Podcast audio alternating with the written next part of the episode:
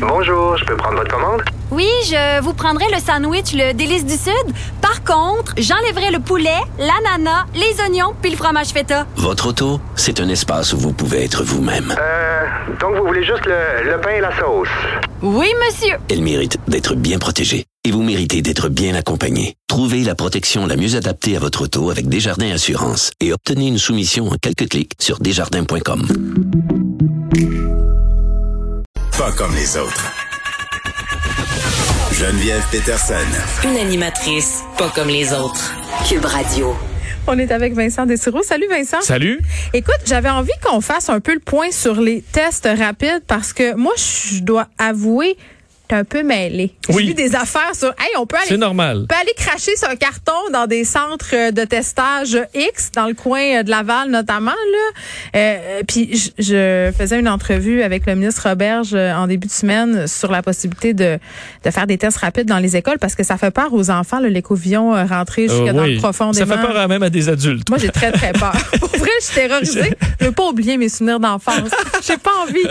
Euh, oui. puis Je l'ai vécu une fois, c'est quand même pas si pire, mais c'est pas agréable, on va se le de, dire. ma fille de 14 ans le fait, puis ça a l'air que c'est bien désagréable, mais no- nonobstant ça, c'est clair que les tests rapides, ça serait peut-être une solution pour la- les écoles, mais euh, ce qui me dit, c'est que l'efficacité serait pas aussi grande, mais là, c'est plus compliqué que ça. Là. Il y a Oui. une méthode, en tout cas. Ben, d'ailleurs pour les d'ailleurs pour les écoles c'est encore plus compliqué pour plein de raisons. Là, vous dire que euh, vous dire le dossier des tests rapides, c'est qu'au Québec on a deux enfin on a a un 2,4 millions de tests rapides là, qui sont euh, tablettés au Québec. Donc on disait pourquoi on les utilise pas les tests rapides. Là on nous disait au, euh, du côté de la santé publique au Québec, docteur Arruda qu'on faisait nos propres expertises et tout ça. Même Ah le ouais. fédéral poussait le Québec pour les utiliser. L'opposition euh, à l'Assemblée nationale, euh, entre autres le Parti Pourquoi on est libéral. toujours à part des autres? Docteur Arruda, il est rebelle ou quoi? Il veut jamais se conformer, il veut jamais. euh, c'est comme le, le Ben, dernier des Mohicans de la santé publique. Qu'est-ce que- qui se passe? Le gouvernement a fait un comité d'experts alors pour évaluer un peu ce dossier-là. Et là, ils arrivent avec leur rapport qui a été rendu public aujourd'hui. Et finalement, ce qu'on apprend, c'est que les tests rapides pourront être déployés au Québec. Ben, nous mais- laisses-tu? Tu sais, je veux dire, tout le monde le disait. Pourquoi, pourquoi Oui. ça prend un rapport? Ben, en fait, c'est que c'est tout le débat à savoir parce que les tests rapides, c'est moins fiable. Donc, c'est moins fiable que les tests en laboratoire qu'on a depuis euh, longtemps au Québec, là, justement, les couvillons, puis t'attends deux jours à euh, des fois sept jours là, pour avoir le résultat. Euh, ces tests-là, ça se fait, bon, dans certains cas, en 15 minutes ou même moins. Euh, le problème, c'est qu'il y a à peu près un 30% de cas qui ne seront pas détectés. Donc, des faux négatifs. des faux négatifs et des faux positifs aussi à travers ça. Ah, Évidemment, ça, faux- c'est moins intéressant. faux, ben, faux positif, c'est moins dangereux. Ouais. Ça te fait que tu restes chez vous pour rien. Euh, mais tu vas aller généralement te faire faire le vrai test après, qui va qu'on me dire, ben, finalement, tu l'as pas. Mais les faux négatifs, c'est quand même dangereux parce que tu, pour certains, tu vas te dire, ben, parfait, je l'ai pas. Hmm. Et tu peux euh, le donner à plein de monde. Alors, il faut vraiment garder ça en tête que c'est, c'est peu fiable. Par contre, la rapidité extraordinaire, compense dans certaines situations, c'est un peu ce que le, le, le, le, comité d'experts dit, la rapidité est tellement plus rapide, ça compense un peu pour le manque de, Ok, de- de, excuse-moi. de non, précision. non. euh, euh, on, ré- on rétropédalons un peu. Oui, là, la rétropédale. rapi- Non, mais la rapidité est plus rapide, là, je veux bien. Mais mise en situation. Mettons que demain, euh, je soupçonne un de mes 800 enfants d'avoir la COVID. On y fait le test de salive. C'est beau, il est négatif. C'est un faux négatif. Là, on est environ 18 000 parents autour de lui, autres enfants, Oui. à continuer à aller travailler. Moi, je suis ici, Vincent, je te tous d'en face, ta pogne, tu tu comprends tout. Je- On n'est pas plus avancé. Tout à fait. C'est pour ça que d'ailleurs la partie dans les écoles, c'est un peu plus compliqué. D'ailleurs, on dit euh, c'est compliqué d'avoir les autorisations des parents, c'est compliqué d'avoir du personnel parce que c'est pas nécessairement des machines. Tu es capable de faire beaucoup beaucoup de tests. Euh, C'est rapide, mais il faut quand même que tu fasses ton test là, en 15 minutes quand tu as 2000 enfants. euh, c'est pas nécessairement si simple que ça.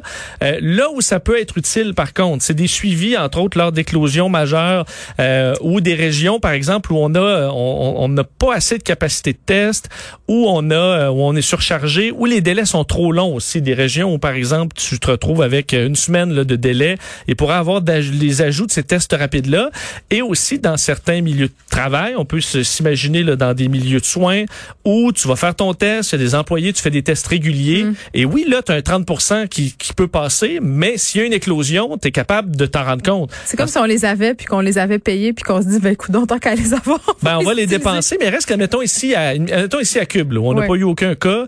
Euh, Hey, touche vraiment du on, bois. on touche du bois. Admettons, on est tous testés régulièrement avec ce test-là. Je comprends que ça se peut que tu l'aies, toi, puis que tu passes à travers. Mais si on est plusieurs à l'avoir, Ouais, éventuellement, le test rapide, il va. quelque chose euh, qu'on capte une positivité parmi Ouais, le nombre le d'employés. test rapide va permettre de te dire il y a un problème, puis ensuite tu peux aller faire tester Ah, tout le On monde. va aller se faire pénétrer par les couvillons. Ben là après, c'est ça, faut que tu passes. La plupart des gens vont passer quand même par euh, les couvillons Non! après, mais ça permet un peu d'avoir un son de cloche sur l'état de la situation dans certains endroits.